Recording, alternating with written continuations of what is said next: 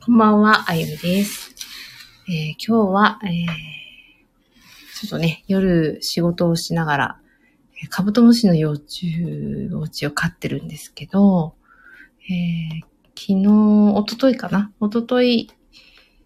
その前と2日間、え、気候を、え、今、習っていて、え、カブトムシの幼虫に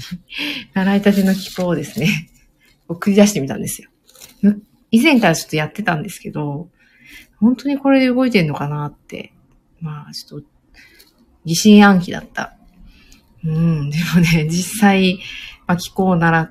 て、あ、これが気候なんだっていうのを体感経験し、今回改めてカブトムシの幼虫、えー、長崎県は壱岐っていうね、島から来た、えー、カブトムシさんたちが産んでくれたんですよね。たくさんの卵を。で、その卵を、まあなんとかこう成虫にしたいなと思って、もう最初大きな、あの、なんでしょうね。まあ水槽みたいな大きな、えー、虫かごにマットをいっぱい入れて、えー、その中で飼ってたんですけれども、去年、その前かな、カブトムシを。毎年、まあ、育ててるんですけど、うん、なかなか成虫にななれない、えー、幼虫がいたりして、なのでね、なんか、全部、なるべくこう成虫に変えて、えーまあ、人生を全うしてほしいなと思って、今回は一つずつ、赤ちゃんのあの、なんだろうな、ミルクで育ってる赤ちゃんのミルク缶ぐらいの、ちょっと一回り小さいかな。に一匹ずつ今入れてるんですよね。で、その、まあ、大きな虫かごより一個ずつがコンパクトなので、えー、表面にですね、なんかアリの巣のなんかこう観察のやつみたいにこう、むよむよむよってこう見えるんですよね。で、それを観察するのが大好きで、でもう可愛くってなんかしょうがなくなっちゃって、最近ですね、趣味に完全になってるなと思いますけど、その幼虫に、あの、容器から外側にこう、熱を与える、体、体のこの熱を与えると、まあ熱には反応するだろうなと思ってずっとこうやって遊んでたんですよね。結構こう容器の外からこうペタって見えてる幼虫のなんかボディに向かって触ると、まあ、特に夜とか、むよむよむよって動くんですよ。面白くて。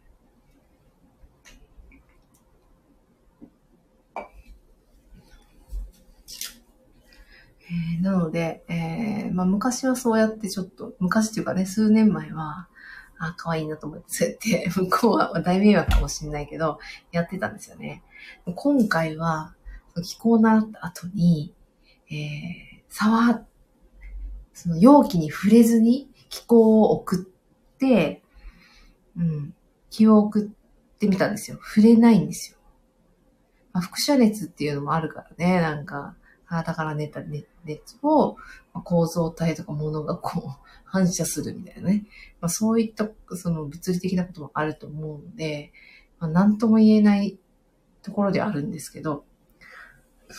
まあ、実際何回やっても動くんですよ今回は前はなんかね熱が伝わっただかなっていう、まあ、ぐらいまでこうずっとこう触ってる容器を触っててその向こう側に、まあ、幼虫がいるんですよねブヨブヨみたいな動いたらあやっぱり熱で動いたんだって思ってたけどやっぱ今回は違いましたね。でなんで私が気候を受けたかっていうと、今呼吸法を学んでいて、で、ヒーリングとか、まあやるんですよね。で、なんかまあヒーリングとか言うとスピリチュアルっぽいっていうね、なんかそういう人がいると思うんですけど、その、体から出てる電磁波って測定できるんですけど、それなんですよ。それをこう飛ばして、で、電磁波って周波数があるし、まあ物体全部あるんですけどね、えー、その周波数を、を、どんな周波数を飛ばすかっていうね、それで、えー、ヒーリングをする。だから、その、どんな周波数を飛ばすかによって年に変わったりもするんですけど、まあその辺はまあおいおい、まあ別の、別の収録を聞いてもらうと、なんか熱弁するやつあると思うんですけど、まあ、その周波数をこう出すんですよね。で、キーも同じ周波数が出ていて、まあ、それでこう調整をしていく。で、気候するときは、顔に施術することが多いんですけど、かまあ、顔を施術しながらも、体の臓器をイメージして、そこに向かって気を送っていくっていうですね、えー、超心超速超心っていうね、えー、超心の超は整える体、えー、整える超速なので、速は呼吸。で、超心、最後の心は心。あ、逆か。超心の心は心。で、真ん中が、うん、超速。えー、3番目が超心、もう一個の超心で体。で、姿勢と、えー、呼吸とイメージ。で、そのイメージっていうのが意図なんですよね。で、言葉っていうのが、まあ、文字と、その中に含まれている意味、意図ですね。意っていう風に言う人もいるんですけど、でも私はこう同並行して今、情報水明学っていうのを学んでいて、えその中に、まあ、カタカナ、えー、言葉の言霊とか、えー、数字のあの持つ意味とか、まあ、過去の、えー、古事記の歴史とか、まあ、そういったことを学ぶんですけど、その中に、あの言葉に関してのお話があるんですよね。で、言葉は、文字で見ていくと、まあ、ありがとうございます。でもね、えー、今日は晴れていた。でも、まあその言葉の意味はみんなわかるんですよね。今日は晴れていた。大体日本人わかりますよね。日本人であれば。あ、晴れてたんだな、みたいな。その中に込められた意図。で、日本人は主を使わずに会話をすることが結構多くて、イメージできるんですよ、主語。話の中から。ないですかそういうこと。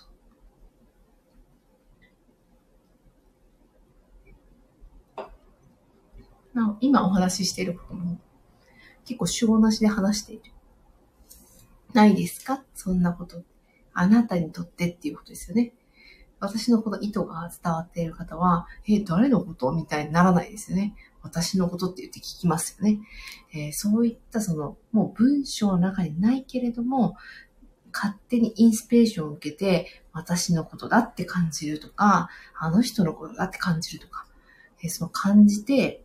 で、あ、そうなんだってわかるっていうね。そのフェーズを、えー、言葉の意、意味の意というふうに表して、その意っていうところに、えー、本来感じる、その、まあ、周波数。私の中ではもう完全にそれは周波数だなと思ってるんですけど、えー、感、感情に似たものも、えー、感じる。はい。りんごちゃん。あ、へえ、お久しぶりですね。りんごちゃんな。ちょっと写真を変えたので、昔ミーでやってたんですけど、ご無沙汰です。こんばんは。えー、そうですよね。育乳の方ですよね。覚えてる。めっちゃ覚えてる。もう、こんばんは。お久しぶりです。そう、今ですね、気候を習っていて、またね、なんで気候なんだって感じなんですけど、まあ、いろいろこう、理由と経緯はあるんですけど、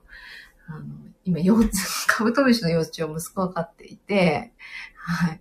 そう、そこに気候を、気を送ったんですよ。気候で学んだ機器をですね。そうすると、むっちゃ動くんですよ。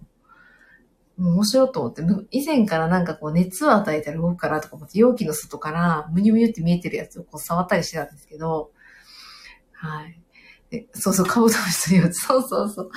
で、なんかカブトムシにとってみたら大迷惑な話かもしれないんですけど、そうそうそう、むにゅむにゅって動いてほしくって、なんかこう動かんかなみたいな感じで、こう前はこう容器の外から触ってたんですけど、今回は気を送ってみようと思って、えー、気を送ったんですよ。そうしたらむっちゃ動くの早くて、面白くて動画撮ったんですけど、うん、それをね、こう実験して、ああ、こういうことか、みたいな。で人間よりも動物だったり植物だったり子供だったり特に赤ちゃんだったりの方が余計にその通るんですけどその理由はまああってもう物理的量子力学的に物理的に物理的に、まあ、なぜ通るか、通りやすいのかっていうのが、あと、生理学的にもね、あるんですけど、絶対幼虫は通るなって思ってやったら通ったっていうね。めっちゃ面白いと思って。で、さっきやってたんですけど、もう面白くて。で、幼虫大好きで、えー、もともと大好きだったわけじゃないんですけど、なんかどっちかというと大好きになっちゃったって感じ うん。なんかね、あの、虫は正直苦手だったんですけど、男の子の、男の子ができるとそうなのかわかんないけど、嫌いになると嫌いになっちゃうってちょっと思っちゃって、嫌いにならないように、こう、もう自分を言い聞かせて、もう正直、あの、もうゴキブリとか出たらもうそっとする、雲とか来たらもう悲鳴を上げるっていうタイプだったんですけど。はい。動植物の方が反応がいいです。そうなんですよ。やります？こういうこと。反応がいいですよ。そうなんですよ。ねなんか今日も呼吸、私今呼吸法もやっていて、そう、呼吸法でヒーリングやってるんですけど、でヒーリング、今、ね、あの、呼吸法と気候定ヒーリングやっていて、まあ、ヒーリングっていうのは、あの、気をね、飛ばして、まあ、その中の電磁波で作ったこういうバブルの中に、そのヒーリングを、えー、したい方とか、まあ、ものでも何でもいいんですけど、そう、イメージすると、その方に向けてこう、飛ぶっていうね。で、気候は実際に少し触れるので、その、直接施術する方に、まあ、入る感じなんですけど、ねなんか、確かに動植物の方が反応がいい。そう、感情で自分の気持ちを、えー、感情と思考で人間をごまかせるんですよね。本来受け取りたいものを、まあ違う、あの、捉え方を変えて思考でね、あ、今はこういう風にしないといけないから、こっちの方がいいに決まっているみたいな感じで、本当は違うものを取りたいのに。そうそうそう。コーヒー嫌いなのに、周りがコーヒー飲んでるからコーヒー飲んどこうみたいなね。うん。カブトムシの幼虫が目の前にいるのかもしれない。そうなんですよ。この時期にいるんですよ。で、このまんま、えー、春まで、だいたい、えー、幼虫の状態で行って、で、えー、夏になるちょっと前からさなぎになり始めるので、マットを少し固めて、えー、中でこう空洞を作ったら動かなくなってきて、その中で、あの、いわゆるあの、生物の教科書とかに載っている、理科の教科書っていう、あの、さなぎになっていくんですよね。今は一番、えー、マットの、その、くぬぎを食べて、めっちゃ大きくなる。だから、うんことすごいんですよ。カブトムシの幼虫のうんこがすごいんです。だからうんこが出てくると、は、やばい、早く変えてあげなきゃ、みたいな。で、その、変えてあげたら、また、むっちゃ中でこう動き回るんですよね。で、朝起きて見てみると、私畑やってるんですけど、畑のそばの耕した土のところに、モグラがね、なんか出てきたような跡があるんですけど、全く同じ、もう元気になんかこう出てきたな、みたいな。でも、ずっと出てきてるっていうことは、何かに苦しんでるサインでもあって、最近2、3匹出てきてたんですよ。だからすごい、あの、心配で、えー、何何？と思って、で、マットを本当に容器の8割入れて2割を残して、で、酸素が入るように締め切らないようにして育てるんですけど、酸素が少し不足したり、水分が多すぎたり、観客に乾燥したりすると、あの、出てきちゃうんですよ。苦しくって。で、うんこが多すぎても めっちゃ食べるんだろうなって、最近なんか改めて思うんですけど、どんくらい大豆、大豆まで大きくないけど、小豆大ぐらいの、あの、本当にわかりやすい、うん、うさぎみのうんこみたいなのが、ポロポロポロポロ出てくるんですよ。で、臭いとかはないんですけど、食べてそういうなんかこうブロック状にして、めっちゃ増えてくると、なんか土の状態が変わって、虫が上に上がってくるんですよね。うん。くぬぎの葉で、あ、くぬぎのですね、木のなんかチップみたいなやつ。ね、なんか普通にホームセンターとか売ってるやつで、なんかお薬とか使ってるかもしれないけど、結構あの金で発酵させて、金糸って言って、あ白っぽくなんかなってるやつとかもあるんですけど、それをあの、食べるんですよ、栄養源に、も、も、潜って。で、大体は、あの、小指ぐらいの大きさなんですけど、もともとの幼虫、まあ、最初は BB だみたいな卵の大きさなんです。BB だより一回り小さいかな。最初は全然なんかそれが卵だとわかんなくて、なんか白いなんか透明、半透明の綺麗な粒がなんかえらいあるみたいな。で、えー、すしばらくほっといたら、土をね、もう処分しようかなと思ってガッてしたら、幼虫がボロボロってできて、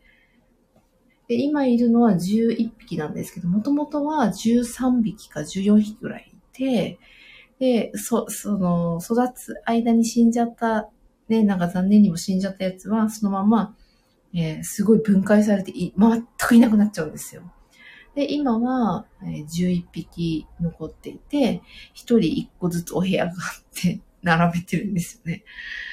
で、お部屋が、この時期ね、暖房入れたりするので、水分が飛びやすいから、スプレーでこうバーってね、水分添加して、で、えー、様子を見て、で、乾燥したらまた上がってきちゃうので、苦しくて上がってきちゃうので、お水をまたこうシューってスプレーで入れたり、多分やる人はこう、少量かけたりとかもしてると思うんですけど、とにかくこうお水と酸素がちゃんとあるような状態で、湿った状態で、かつこう密閉しないような感じで、えー、育てるんですよね。なので、みるみるうちに親指よりも一回りでも二回りでも大きくなって、その全長で、えー、カブトムシになるっていうね。だから一家にこう、大きくなるように、その、うんこが出てきたら、うんこうんこ言ってますけど、さっきから。うんこが出てきたら、早めに気づいて、えー、全部こう入れ替えてあげて、で、またなんか減ってくるんですよ。本当に減ってくる。うんこは結構ギュッてなってるので、多分食べたらこう、傘が減るっていうのはなんとなくわかるんですけど、買いだめてあるんですよね。だから、あのー、毎回毎回こう、行くのがめんどくさいので、二袋ぐらい、えー、くぬぎのチップが、チップのマットを買ってあるんですけど、えー、育て方は本を読んだり、読んだんで、あ、いやいやいや、なん、えー、Google 先生ですかね。YouTube、YouTube は見てないな。Google で普通に何ネット検索してとか、あと結構同世代のママは、一回は男の子がいるところ飼ってるんですよね。だから聞いて、でも私は調べて、調べましたかね。なんかどのくらい入れたらいいか。で、マットには書いてあるんですよ。ホームセンターで売ってあるマットが、えー、書いてあるので、まあ、いろんな方法を試して、まずはなんかこう、家にあるやつで、まあ、水槽みたいな虫かごに入れて、やってみたけど、やっぱりこう、数に対して小さかったら、やっぱりうまく育たないっていうのがあって、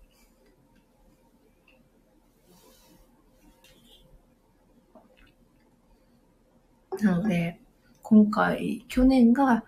その前が、なんかこう、半分成長しない成虫のメスが生まれちゃったので、なんか干渉すると、あの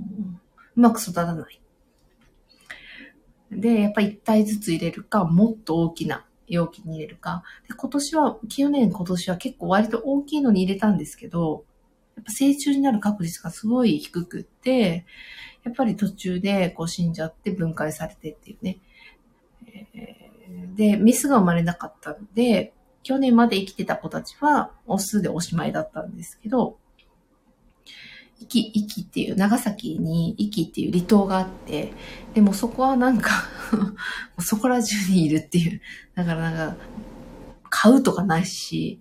取りに行くって言ってもすぐそこにいるみたいな感じで、えー、壱岐に一緒にあの、今働いてる子がいて、オンラインで仕事してるんですけど、一緒にこう、仕事してる子が、たまたまこっちに来るときに、えー、もう、あの、なんていうの、持ってきてくれて、取って。で、その、4匹ぐらいかな、4匹4匹ぐらいで、8匹ぐらい取ってきてくれて、メスとオスと。で、それを私たちの子供、一緒に働いてる子たちはま同じぐらいなので、子供たちも同じぐらいなんですけど、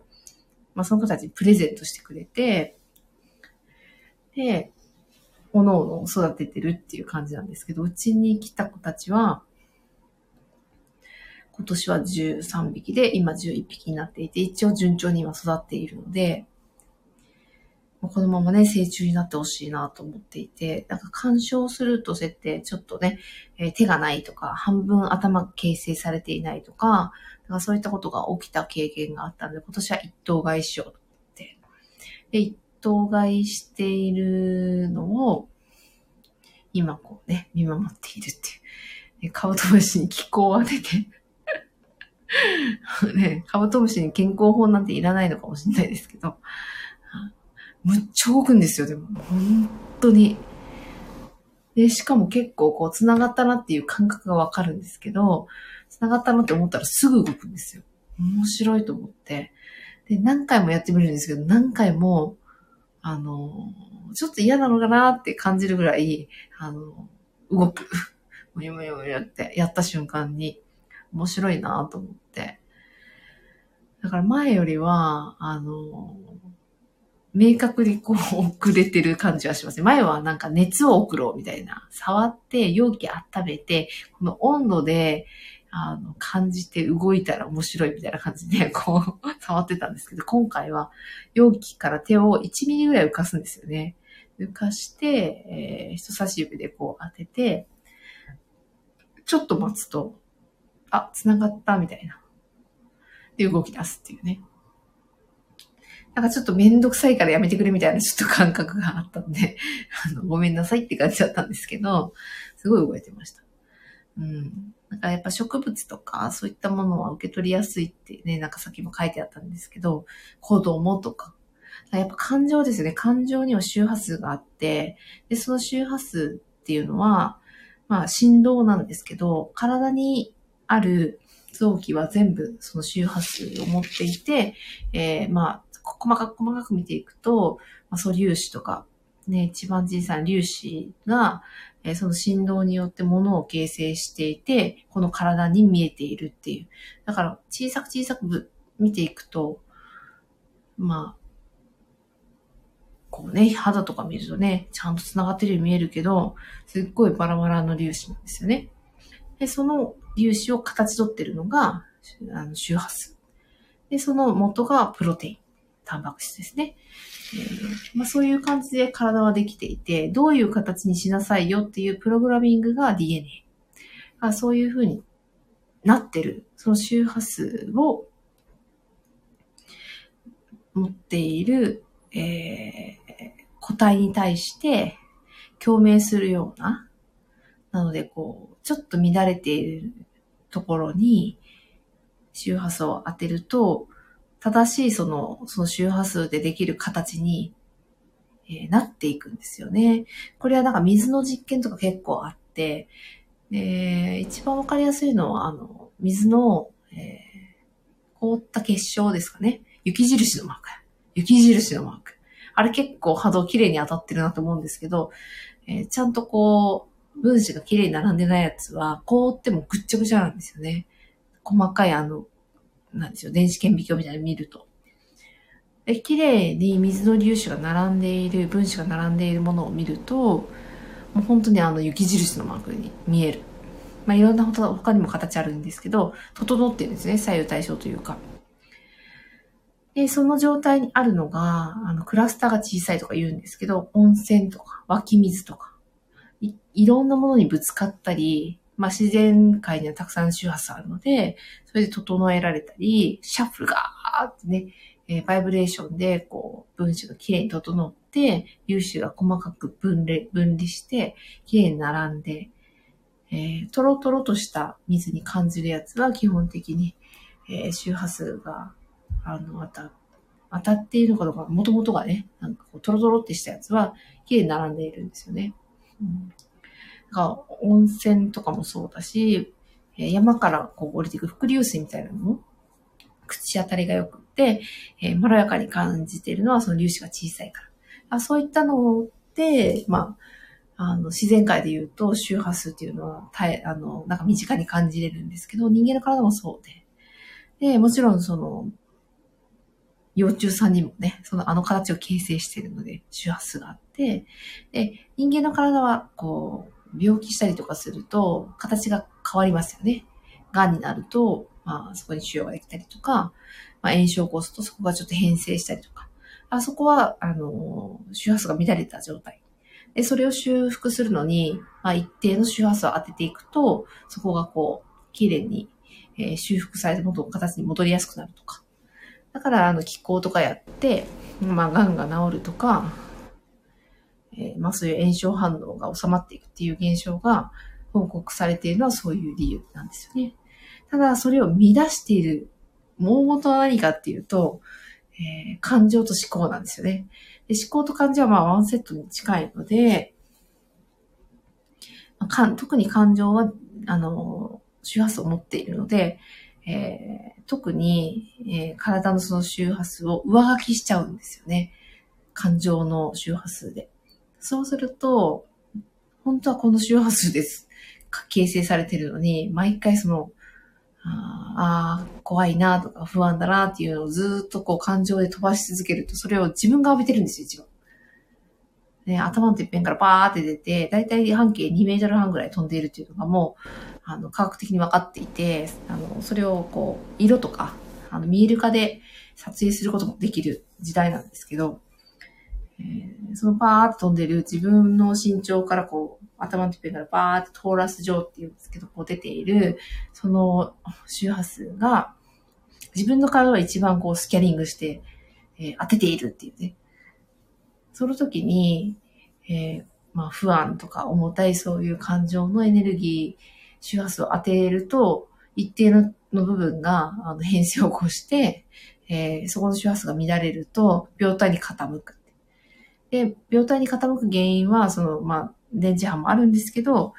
えー、体の中の組成が何でできているか、食べたものに結構左右される。だから食べ物を選ぶっていうのと、そういうなんか負のエネルギーを飛ばさないっていうのは結構病気、病気は気からってね、気っていうのがついてるんですけど、まあ、その気っていうのはイコール、まあ、意識エネルギー、意識エネルギーは何でできてるっていうと周波数なんですよね。で、動植物は、えー、特に感情がね、ないって言われていて、で、要は思った通りに行動しているわけなんですよね。思った通りに行動する。だから結構そこに、まあ、恐怖心というよりは、えー、危機管理で、あ、なんかやばい。えー、結構こう、興奮状態で戦うモードに入ろうみたいな。戦闘モードに入ろうってなって、ガルガルっつってライオンとかが、えー、戦う。自分の我が子が、なんか、何か、ハイエナかなんかに狙われている。ガルガルっつって守る。で、そういう危機を感じて、えー、ガルガルってはなるんですけど、そこにじゃあ、嬉しいとか、楽しいとか、えー、心地いいなとかっていうのが、感情としてあるかっていうと、まあ、ひょっとしたらあるかもしれないんですけど、植物に関しても、まあ、植物はね、会話してるってよく言われるけど、うん。ね、なんか、はって感じですけどね。周波数を持ってるんですよね。でも、虫とか動物とか結構ストレート。やりたいと思ったことをそのままやっている。本能のままに生きているっていうはよくね、表現されたりするんですけど、思考的ではないんですよね、行動が。うん。あ、なんか、ライオン、ライオンさんが、うん、なんか最近なんか殺されてばっかりだからあの動物かわいそうっつって、今日はやめとこうかなみたいなことはないと思うんですよ。食べないといけない時は食べるし、子供たちに餌を与えないといけない時はそ、そこすらも狙い目だから、かわいそうとかなく食べちゃうっていうね。なので、ストレートな分、その意図と行動が直結していると、すっごい通るんですね。だから、繋がることができる。ね、カブトムシの幼虫の意図はわかんないんですけど、私は繋がることができたのは、まあ相手がそうやってシンプルに生きているって。生きるために食べて、生きるために寝て、生きるためにうんちして、生きるために大きくなって。だからすごくそれはシンプルで、で、心と体が一致してるような。まあ人間の方が、その辺がぐちゃぐちゃで、えー、まあ通らない分、まあ、気がね、通らない。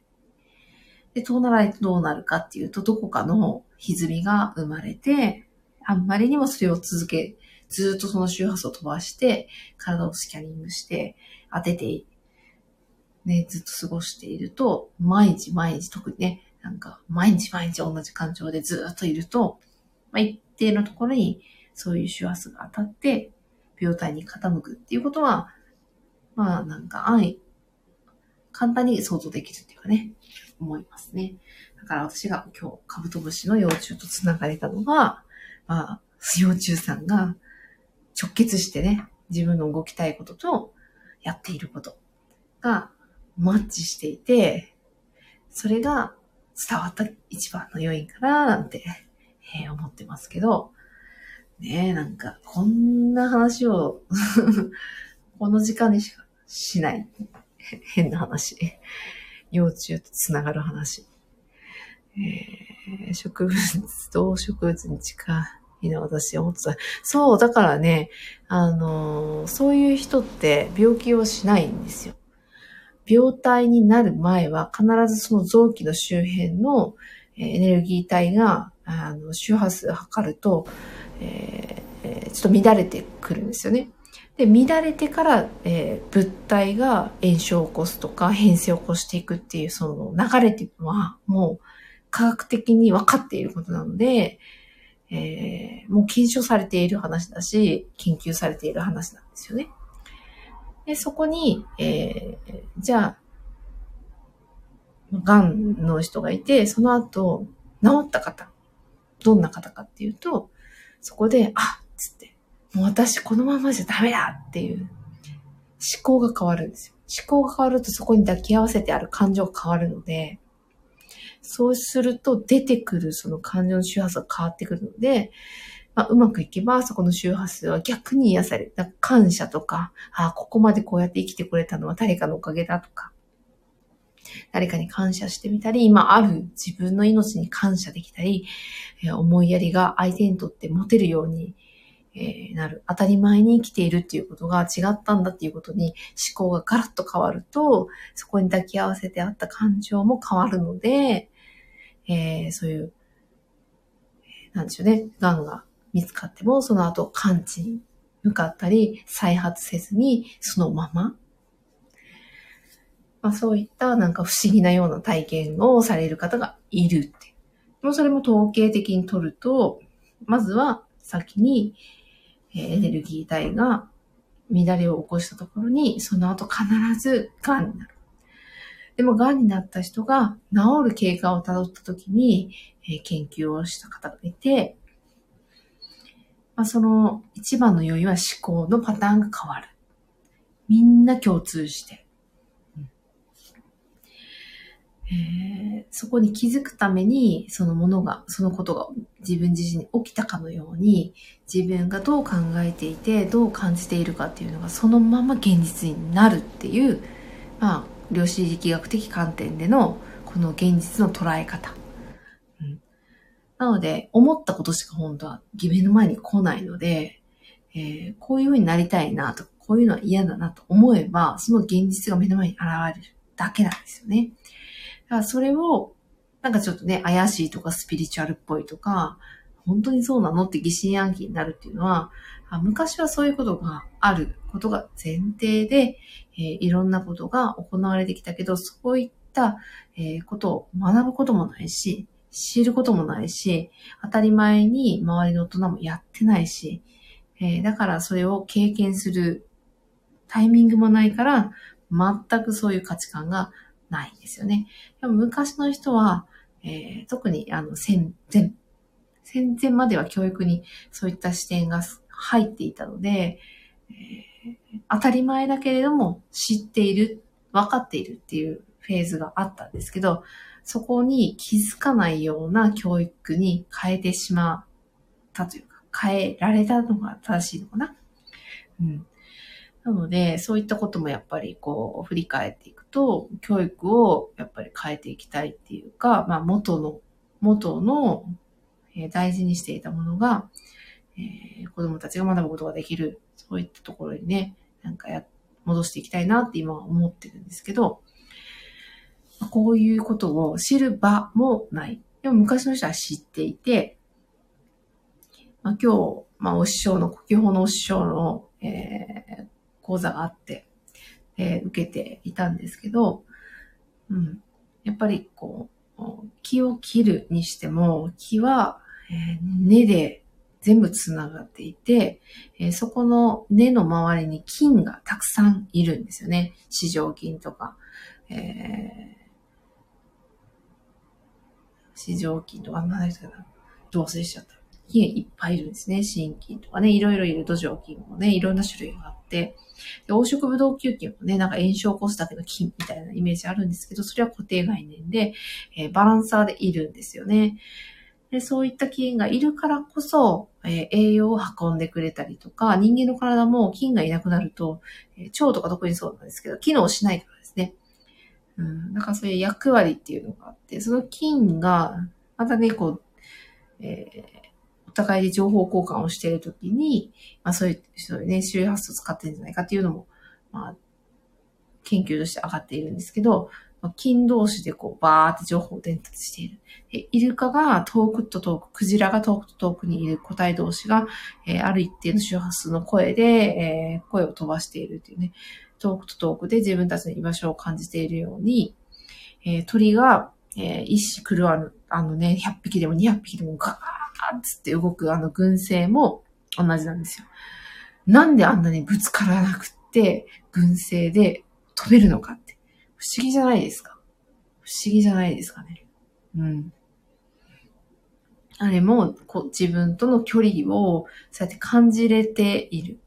うん、からなんですよね。その感じている、そのキャッチしている情報は、その、その個体から飛んでる周波数。当たり前のようにやってるけども、感じてるんですよね。で、感じて無意識にやっている行動と、あ、感じて分かったって言ってやってる行動といろいろあるんですけど、でそういったことがもう世の中でずっと起きてるんですよね。でこういうことを知らずして生きていくと、世の中全然違う色で見えるので、まあ、知って生きていくと、あ、なんだ、これが理由だったのかって、なんか腑に落ちたりして、怒りも湧かないみたいな。怒りが湧かないっていうことは、その人にとって、ものすごく人生ハッピーなんですよね。怒りの周波数っていうのはものすごく重いので、うん、全部書き換えますよね。怒りの裏に悲しみがあったりとか、怒りと抱き合わせて、えー、何とかするべきっていう思考があったりとか。うん、だからそういうところをもう手放すと笑顔しかないっていうね。だから手放しも今、そういうスピリチュアルとかそういったところで流行ってるけど、断捨離とかね、流行ってますけど、本来人間が持ってる能力として、えー、手放しはそういったところですよね。思い周波数を持たない。えー、感情の、えー、感謝とか思いやりとかで、えー、高い周波数を持って自分自身をそうやって包み込んだで、周りにいる人を包み込むと、えー、半径2メートル半飛ぶ、そのエネルギー体。エネルギー体には電磁波って言うけど、見えないだけで、えー、物質がある。えー、そこを、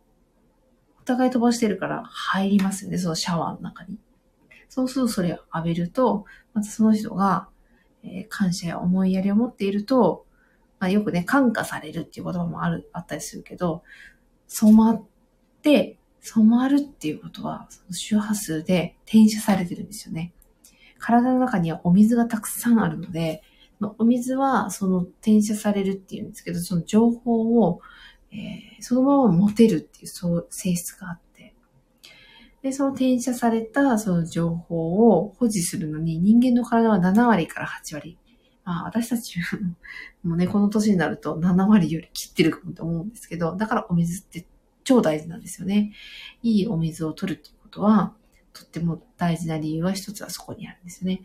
だから古いお水を外に出して、いいお水を入れて、そのいいお水の中にいろんなものの影響の情報を抱え込むんですよね。そうすると、新陳代謝がなかなかない方はずっとそれで保持してしまうので、えー、その影響を受けますよね。なんかそういうふうに考えるとなんかいろいろ病気になった過程とか仕組みとか苦しんでいる理由とかなんか見えてくるなって思うんですよね。もうカブトムシの幼虫の話だったのに全然違う話になってますけど。はい。人間も大人になると思考の癖が強い人多いです。そうなんですよね。赤ちゃん、子供は100%で生まれてきて、概念って呼ばれる、あの、思考のパターンの部分を、えー、7歳から10歳くらいまでの間に、周りの環境から、えー、学習していく。で、ものすごく吸収する時期なので、ミラーニューロンっていう神経細胞が活発なので、ミラーニューロンは普通は見て、練習して入っていくみたいな。見て、見て、見て、見てだけでガッて入るっていうね。そういう神経がものすごく活発な時期なので、えー、その頃にパターンがめっちゃ入るんですよ。親がどういうふうに、えー、生活をしていたかとか、どういう言葉を使っていたかとか、どういう思考パターンで物事を捉えていたかっていうのを幼いながらにして学習するんですよね。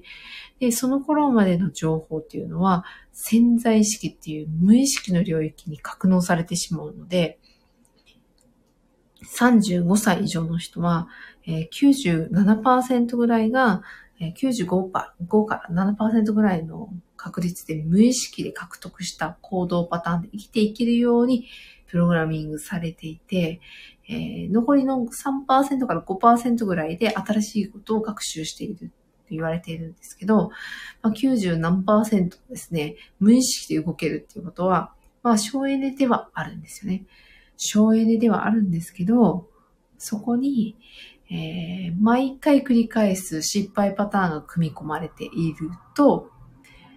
まあ、例えばなんか、うん、自分のお父さんがよく怒る人で、怒るととっても怖い。だから、怖いのを回避するために、えー、乖離するような行動をとってみて、そこの場をうまくやり過ごす。そうすると大人になってからも怖いことがあるとそこから乖離して、その場をやり過ごすみたいなね、行動パターン癖になって嫌だっていうことが言えなかったりとか、自分はこうしたいっていう自己需要ができなかったりとか、そういったことにつながるんですね。それって本当に見えないんですよ。無意識だから。から無意識の感覚を意識下に上げるって簡単に言うんですけど、見えないんですよ。で、その時にどうやって自己観察をしていくかっていう時に、まあ呼吸法とかは結構ね、使える。で、どうやって気づいていくかっていうと、感情なんですよね、やっぱりね。カブトムシさんの幼虫にはあるかどうかちょっとわかんないんですけど、でも気を感じてくれたっていうことは、なんかこう通じ合うところに感情ありそうだなと思うんですけど、まあ、人間のようにこうやって言葉で嫌だとか悲しいとかっていうほど涙フロを流して、えー、感情っていうものを表現するほど、まあ、ね、えー、幼虫さんは 感情的ではないんですけど、まあ、そういう感情的な部分が行動していると、ふっと上がってくるところに、えー、固定概念があるんですよね。だからそこに感情が揺れ動かされるっていうことは、え正しいと思っていることに反することを言われるときが一番人ってこう、不安になったり、逆に怒りが湧いたりするんですよね。自分がそうではないと思っていることに対して否定されたときが、そういうこう、ちょっとね、根が深いような見えてない無意識に対しては、そういう感情が湧く。そしたら、その時に不快だなって、本当に嫌だなって、こんなことなんで言うんだろうっていう表面の出てきたところにだけフォーカスするよりは、えー、なぜそういうことを言う、言いたくなる状態になったのかっていうところに、もう、ピュッとフォーカスできてるんですよね。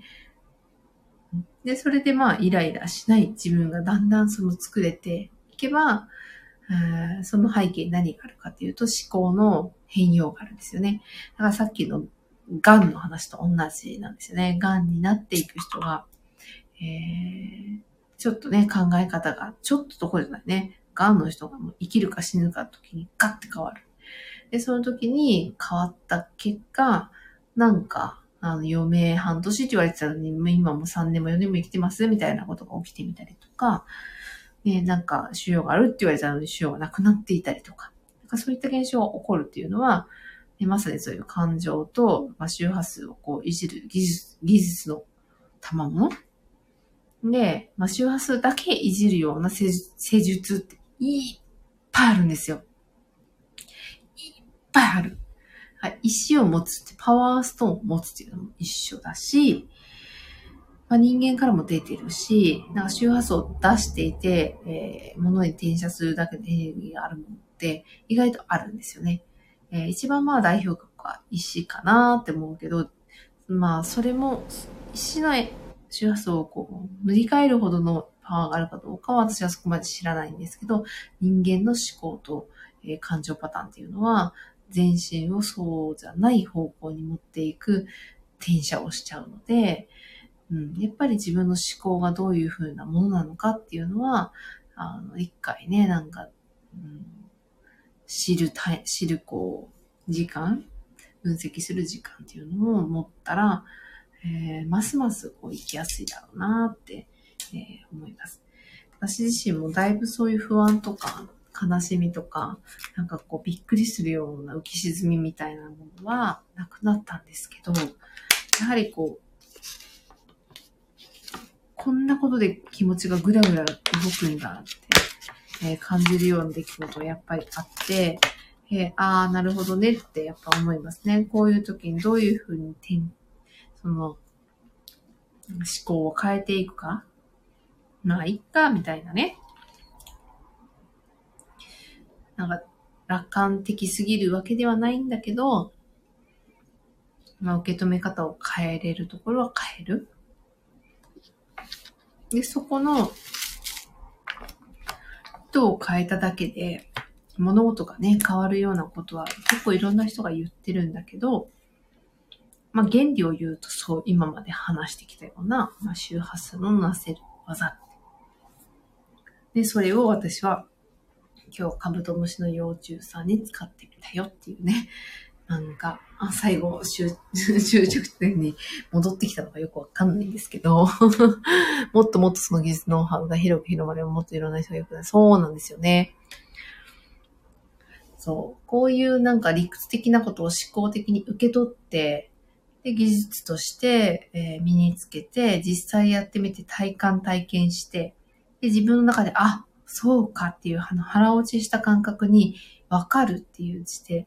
元まで持っていくことで、えー、またそれを、そのノウハウを使いこなせる人が出てくるので、えー、そういったお手伝いはしていきたいなというふうに思っていて、えー、まあ、気候のインストラクターになるとか教える人になるっていうよりは、私は家庭で使ってみて、子供たちが単純にそういったもので心地よくなるっていう経験をしたり、あ、なんかこういう時に役立ったなっていう経験を、まあ小さいながらにしておくと、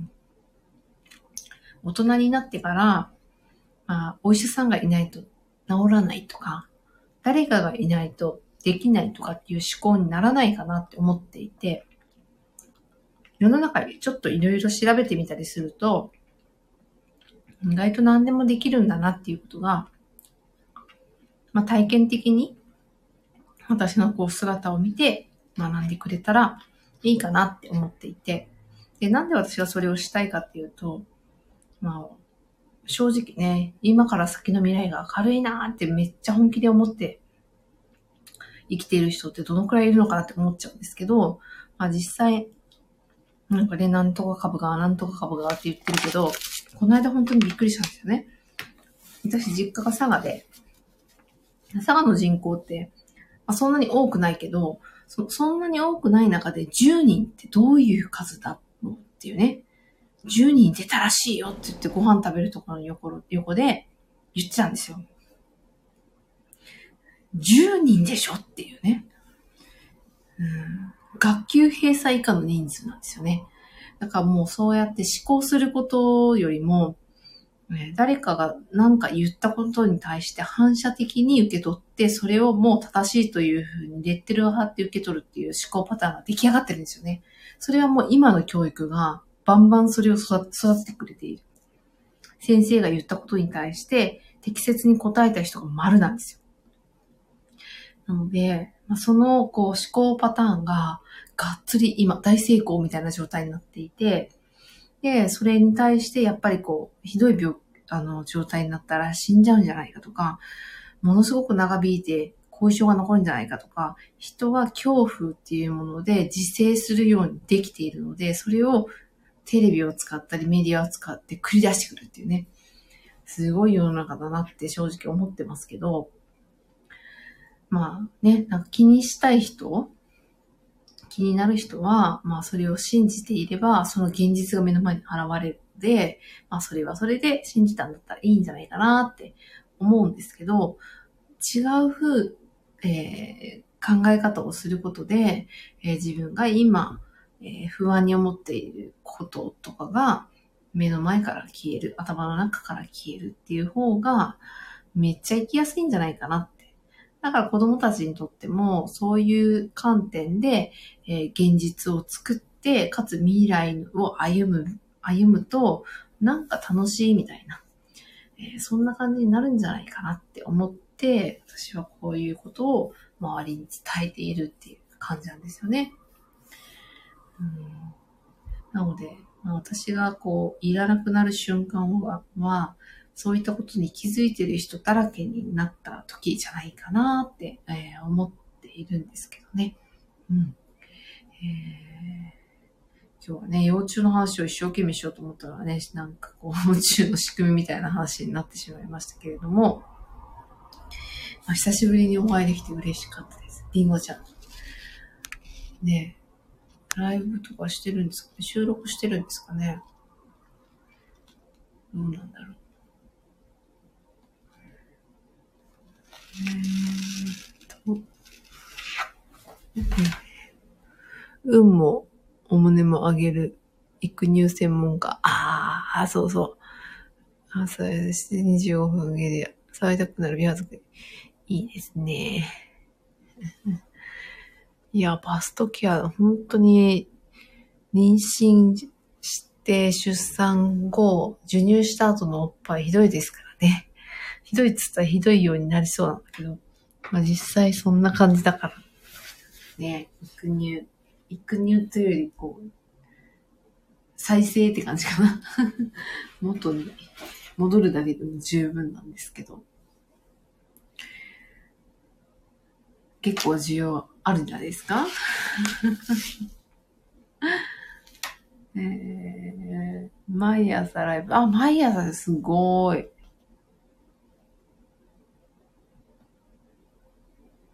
えー、いきますもんね、3回、3回、ケース3回。奥さんじゃあ3回いるのかな ?3 人いらっしゃるのかな？今、復活して。ええー、いいですね。復活した、私も。と、まあ、なんかお、座れたてぐらいよりはなんかまともになってきたかなって思うんですけど。まだまだね。えっとって感じですね。もともと結構大きかった方だったので、カップ数が。うん、なので、もうちょっと張りがあったのにな、みたいなね。もう忘れそうなぐらいなんか違う形になってますけど。気合と根性で えー、気合と根性だったら私も気合と根性だけでよければ大きくできんのかな。気合と根性だけで生きてますけど。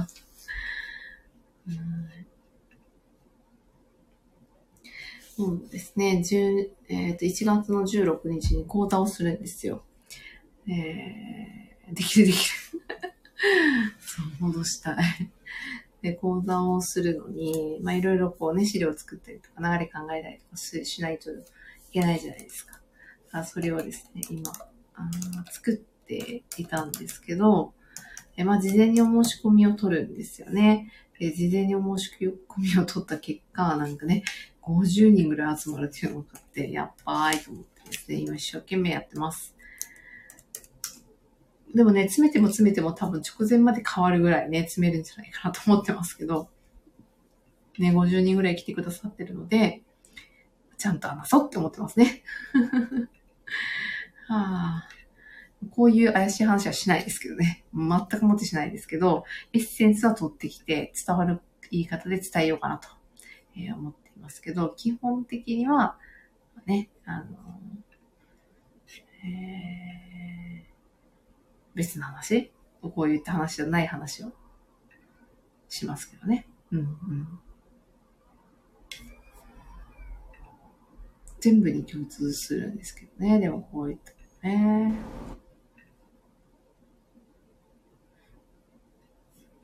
はあうん、リアルですか？あ、えー、すごい50、そうなんですよね、50人。まあ、うん、事務局をやってるので、オンラインで。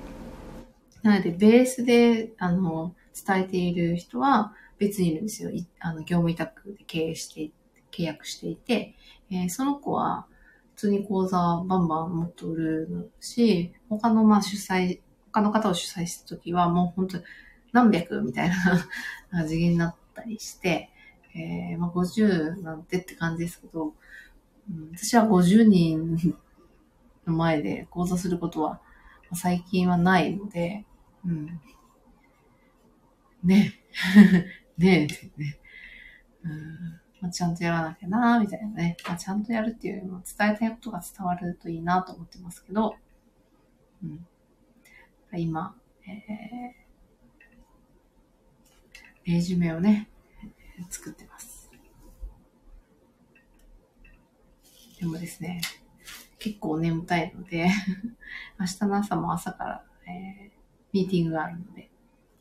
えー、睡眠をとるか、あ、もうちょっと仕上げるか悩んでるっていうね。うん、子供たちにもね、いい情報だと思うし、まあ、ひとまずさっくりしてほしいなっていうのもあって、えー、難しくするよりは分かりやすくしようと思ってます。すごい、すござ、バンバン売る。そうですね。なんかこう、なんだろうな。ビジネス商材をバンバン売ってる、こう、ローンチ回してる人みたいな感じではないですけど、まあ、いわゆる共感ビジネスみたいなのが流行ったので、共感を売っているわけでもないんですけど、まあ、あのやりたいことが、まあ、あって、それに対して、えー、そういう形で収益を上げて、まあ、収益ベースに、えー、事業を展開してるっていう、まあ、感じですかね。うん。コロナの前は私も、講師業多かった。あ、そうなんです。そうでしょうね。伝えるものがある人は、まあ、講師業になってきますよね。おっぱいのことですか？国のこと？伝えてたのかな？ねえみんな通る悩みなんで、めっちゃ需要ありそう。えー、相手が幸せになってくれば何、どんな講座でもいいのかなと私は思っているんですけど、まあ、もう、この世の中、今の時点で情報って重要じゃないと思っていて、まあ、一番大事なのは、うんまあ、伝える人のそういう意図と、まあ、経験を語れ、語るっていうところと、受け取る側の、まあ、キャパシティですよね。うん、なので、なんか、いっぱい、そういうのをこう伝えるのが重要かというとそうではないんですけど、うん。でもやっぱり届いてくれるといいなっていう内容のこともあるので、そういった意味では今、一緒にやっている子が、まあ、発信してくれていることは、私自身も暮らしで取り入れていることばかりなので、すごくね、感謝してるというか、インフルエンサーとして、まあ、動いてくれているので、それをサポートするっていうね、そんな感じですけどね。うん。やっぱ、まあね、講座作ってる最中ですけど、まあ、詰めていけば詰めていくほど、やっぱりこれでいいのかなってなってくるんだなっていうふうに、えー、思ってます。3時間なんですよ、講座が。3時間なので、えー、えー、父親、あ、父と全く関係ないですね。事業、自治体協さんからの依頼。へえ、そうなんですね。すごいですよね。あ、今時はそうですね。今時、なんか自然とこういう形に収まったっていうのが正直なところなんですけど、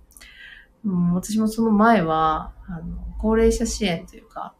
えー、介護予防運動指導をしたので、えー、みんなのおじいちゃんおばあちゃんに100人とか200人の前で、えー、運動するみたいな、一緒に運動するみたいな、そんなね、ことはやってましたけど、まあ、実際、座学で話すこともなくはなかったけど、うん。まあでもとにかくまあ緊張とかもちょっとするかもしれないけど、まあ、その方々に伝えたいことがしっかり伝わる順番とか、言葉を選ぶとか、そういったことをこう集中して最後までやって出そうかなと思ってます。はい。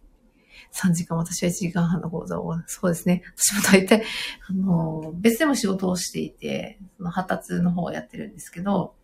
発達の方は、まあ、喋れって言われると3時間いけるんですけど、2時間とか1時間半。で、体験的にやるあ、まあ、講座も今もやってるんですけど、まあ、それは8時間なんですよね。3時間どころじゃないみたいな。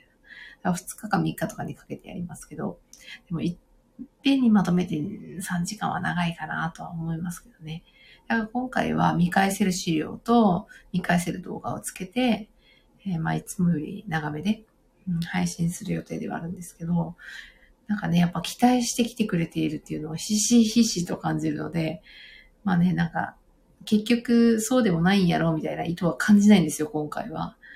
からこそ、まあしっかりやんなきゃいけないな、みたいな。うん、でもなんか自分がこう頭の中で考えていることがうまくこうアウトプットできればいいなとか、まあ、そんな風に思ってますけどね。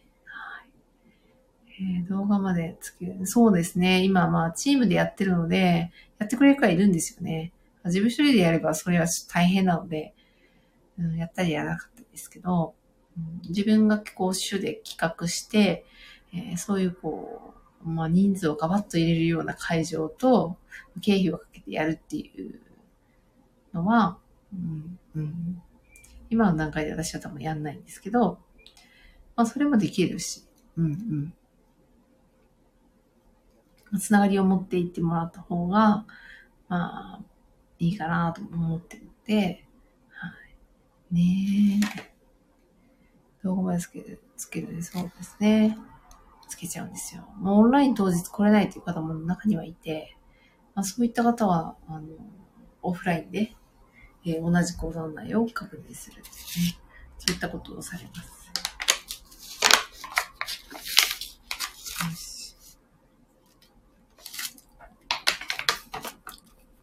明日が、朝がちょっと、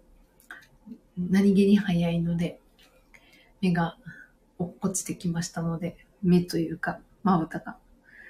そろそろ寝ようかなと思います。えー、お疲れ様でした。ありがとうございます。もうカブトムシが最近気になってまた幼虫話はしたいと思います。今日はね、お久しぶりで来ていただいてとても嬉しかったです。ありがとうございました。また、時折、この時間にやってるか、いつの時間にやってるか全然決めてないので、えー、もし気づいたら、ぜひ来てください、えー、ありがとうございました。またお会いできるのを画面上で楽しみにしています。では、ありがとうございます。失礼します。